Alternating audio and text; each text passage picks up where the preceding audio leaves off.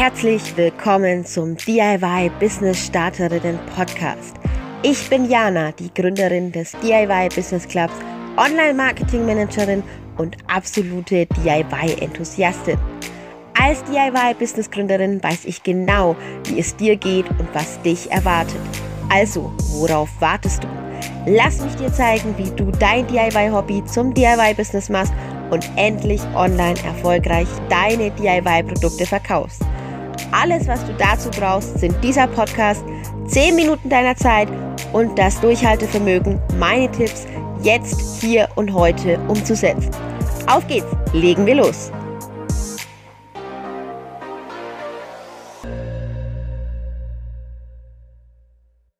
Hallo, hallo, hallo und herzlich willkommen zur neuen Podcast-Folge hier im DIY Business Club Podcast. Schön, dass du wieder dabei bist, schön, dass du zuhörst.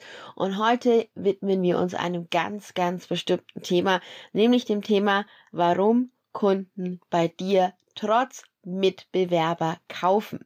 Und vielleicht wirst du jetzt gleich auch hier schreien und sagen, oh ja, das kenne ich. Stell dir einmal vor, es ist morgens und du schnappst dir dein Handy, dein Smartphone, dein Apple-Gerät, wie auch immer, öffnest Instagram und das erste, was passiert ist, dass dir Instagram in deinem Feed Bilder anzeigt von Produkten, die einfach mal eins zu eins so aussehen wie deine.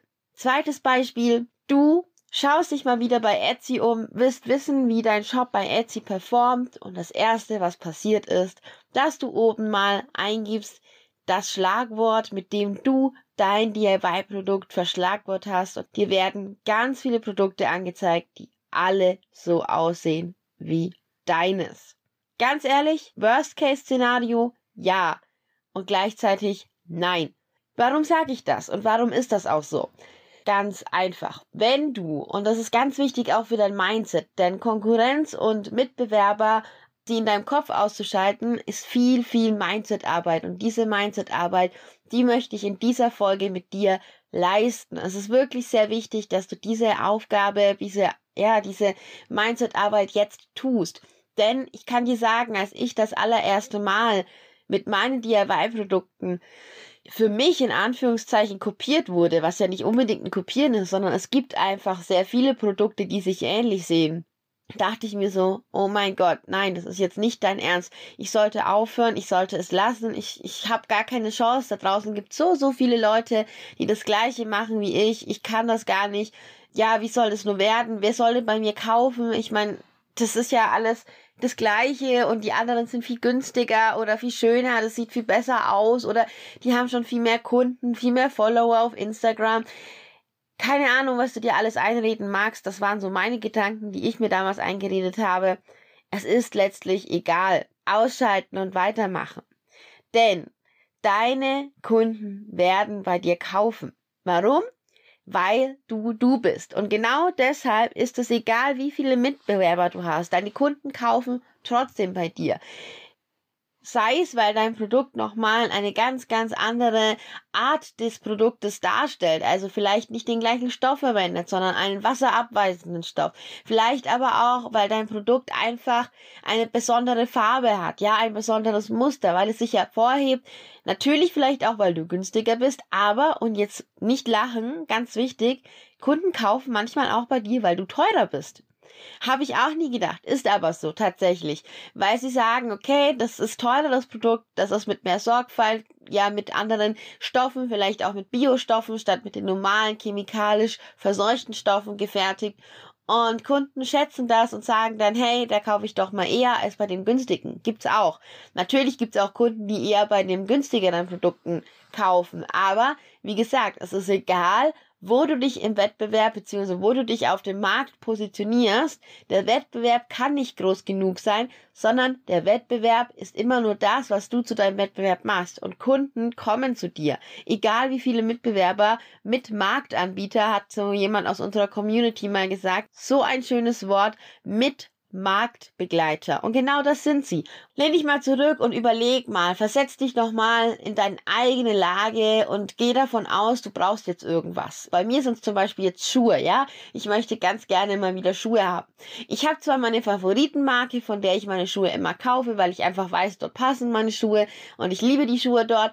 Aber angenommen, ich hätte diese Marke nicht, sondern ich würde jetzt das erste Mal Schuhe kaufen, dann habe ich ein riesiges Angebot. Ich habe Tamaris, ich habe Aro, ich habe ähm, Deichmann, ich habe, was weiß ich, Birkenstock, Schuhe von wie auch immer und wie sie alle heißen. Du merkst, ich bin nicht sehr gut in Marken. Liegt einfach daran, dass ich grundsätzlich kaufe, was mir gefällt und nicht auf Marken achte. Aber es gibt ganz viel Auswahl. Es gibt von günstig bis teuer alles. Es gibt sogar bei C&A und H&M Schuhe, ja. Es gibt aber auch extra Schuhnamen, die sich dort ihren Namen gemacht haben in der Branche. Ich jedenfalls gehe in den Laden, schaue mir an, welcher Schuh gefällt mir und werde dann Fan einer Marke, die ich jetzt nicht nenne, bei der ich meine Schuhe mittlerweile immer kaufe, weil ich weiß, dass sie passen, weil ich einfach weiß, dass sie schön sind. Und genau so ist es doch bei dir auch. Du hast die Möglichkeit, auf dem Markt mit deinen Produkten zu überzeugen. Und jedes Mal, wenn ein Kunde eine neue Entscheidung trifft für ein neues Produkt, für ein neues Ding, das er sich kauft, dann schaut er sich den Markt an, schaut, was gibt es da alles und schaut vielleicht auch, hm, was habe ich denn schon mal gekauft, was war vielleicht auch nicht so gut, vielleicht bei einem Mitmarktbegleiter und vielleicht entscheidet er sich dann für dich. Und genau das ist es ja. Je mehr Auswahl wir haben, umso mehr gehen wir mit uns selbst ins Gericht und überlegen uns, nehme ich das oder nehme ich dieses Produkt.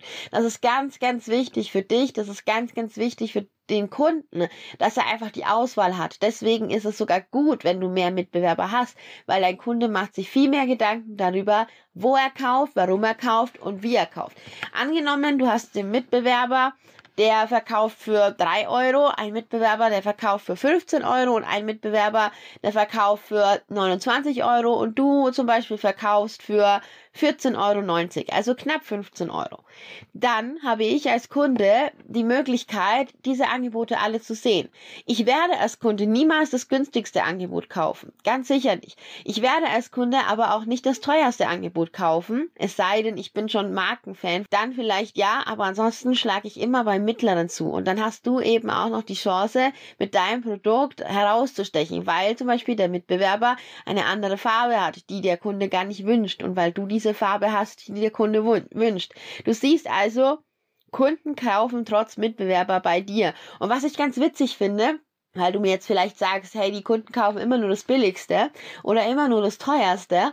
Ich habe da mal noch in meiner Phase, als ich ehrenamtlich tätig war, da haben wir zwei Tests gemacht, ja.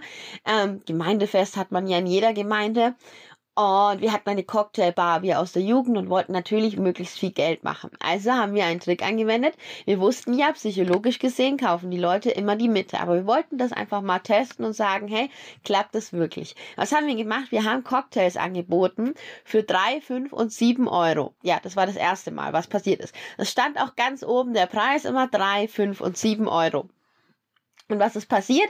In der ersten Runde haben die Leute meistens den für fünf Euro genommen zweite Runde des ganzen Experiments und das war wirklich lustig. Wir haben angefangen, uns zu überlegen, ob es nicht lustiger wäre, wenn die Leute die Möglichkeit hätten, ihren Preis selbst zu wählen.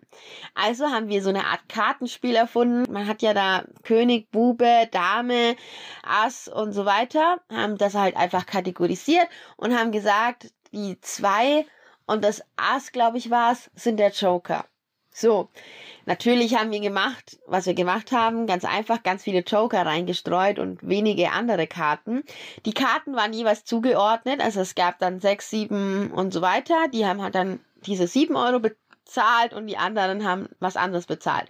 Also man hatte da die Wahl, man konnte eben ziehen und dementsprechend den Preis zahlen. So, was ist passiert? Die Leute, die den Joker gezogen haben, also alle, weil wir das ja schon so eingefädelt hatten, ähm, haben wir gesagt, so, du hast jetzt Glück, du kannst wählen, was du möchtest, was du zahlen möchtest. Was haben die Leute denn gemacht? Die Leute haben geguckt, was die Cocktails normalerweise kosten, wenn sie dann eben eine Karte mit am günstigsten und eine Karte mit am teuersten ähm, ziehen würden und haben genau die Mitte gewählt. Was heißt das für dich? Es ist nicht schlecht, wenn man eben am Markt nicht der günstigste ist, sondern eben einfach doch nochmal ein bisschen mehr verlangt, weil Leute schätzen das. Ja, also es schätzen Leute. Und es gibt auch Leute, die durch den Joker dann natürlich auch das meiste bezahlt haben, die durch den Joker dann das meiste bezahlt haben. Und auch das ist halt einfach psychologisch erklärbar, weil man lässt sich ja nicht lumpen. Gerade wenn Freunde dabei waren, bei diesen Leuten, die diesen Joker gezogen haben, haben die meistens den höheren Preis bezahlt. Ich würde mal sagen, um denen zu beweisen, ja, ich kann mir das leisten, ich bin so spendabel, ich bin so nett. Also, das heißt, Mitbewerber für dich sind gar kein Problem. Im Gegenteil, wo ein Mitbewerber ist, da ist auch ein Markt. Und wo ein Markt ist, hast du die Möglichkeit zu verkaufen. Wenn du dich richtig positionierst, wenn du den richtigen Preis verlangst, wenn du deinen Kunden es leicht machst, bei dir zu bestellen. Ich hoffe, dass du da wirklich was für dich mitnehmen konntest. Mir war das ganz wichtig nochmal, dass du einfach siehst, hey, es ist egal, ob ich gerade erst anfange, null Kunden habe, ob jemand anderes schon ganz, ganz weit ist, viel mehr Kunden hat. Ich habe die Möglichkeit zu verkaufen und ich werde auch verkaufen. Und in dem Sinne wünsche ich dir jetzt eine wunder, wundervolle Verkaufsphase. Geh raus, verkauf deine DIY-Produkte und wenn du Fragen hast dazu, dann schreib dich unbedingt auf die Warteliste für den VIP DIY Business Club. Komm zu uns, komm in die Community, schließ dich uns an und werde einfach ein Mitglied der Nummer 1 Community im deutschsprachigen Raum für DIY-Ladies, die sich ein eigenes Business aufbauen wollen, das natürlich auch profitabel ist. In dem Sinne, have fun, have a nice day und wir hören uns bei der nächsten Folge.